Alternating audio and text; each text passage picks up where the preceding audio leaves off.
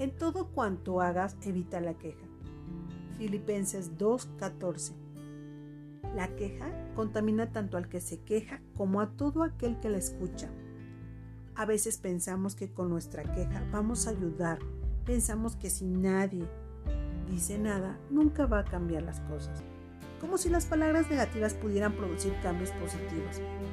Pensamos que hemos contribuido a algo bueno con nuestra queja, pero en realidad, en lugar de contribuir a cambios constructivos, nos quejamos porque tratamos de esquivar el problema y evitar solucionarlo, lo que nos hace ser parte del mismo y no de la solución.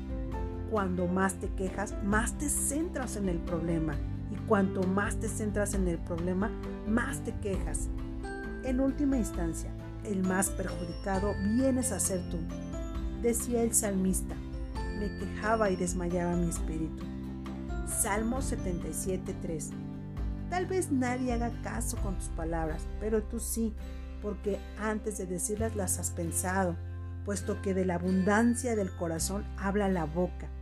Y cuando las dices, las escuchas y te las crees, tal y como harían con las palabras de alguien de autoridad.